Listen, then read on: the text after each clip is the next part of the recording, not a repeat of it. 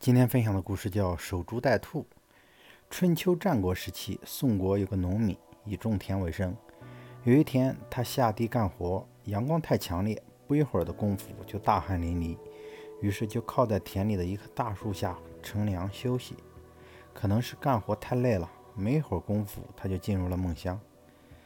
等他醒来，准备再次到田里耕作时，突然看见一只兔子飞快地跑过去。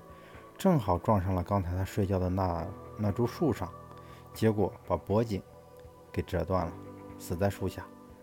那个农民跑到树下，把撞死的兔子捡起来一看，又肥又大，足有四五斤重，没有费丝毫力气就逮着一只兔子。农民心里别提有多高兴了，于是就把兔子捡起来，高兴地拿回家了。晚上，全家人美美的吃了一顿兔子肉。还剩下一张兔子皮，他开始异想天开。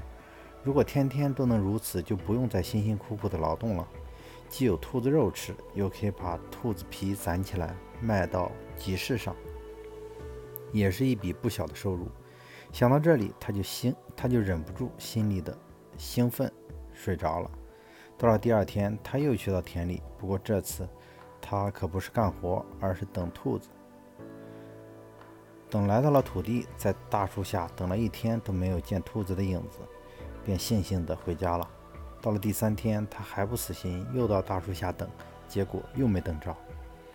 就这样，从这以后，这个农民就不想再干活了，他只一心一意的，一心一意想得现成的兔子，于是放下了锄头，每天坐在大树下，老是等待着。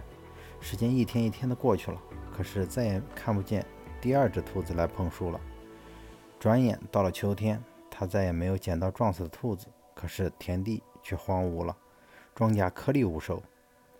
不能把偶然事件当成必然规律，妄想不经过主观努力而侥幸得到成功的心理是十分愚蠢的。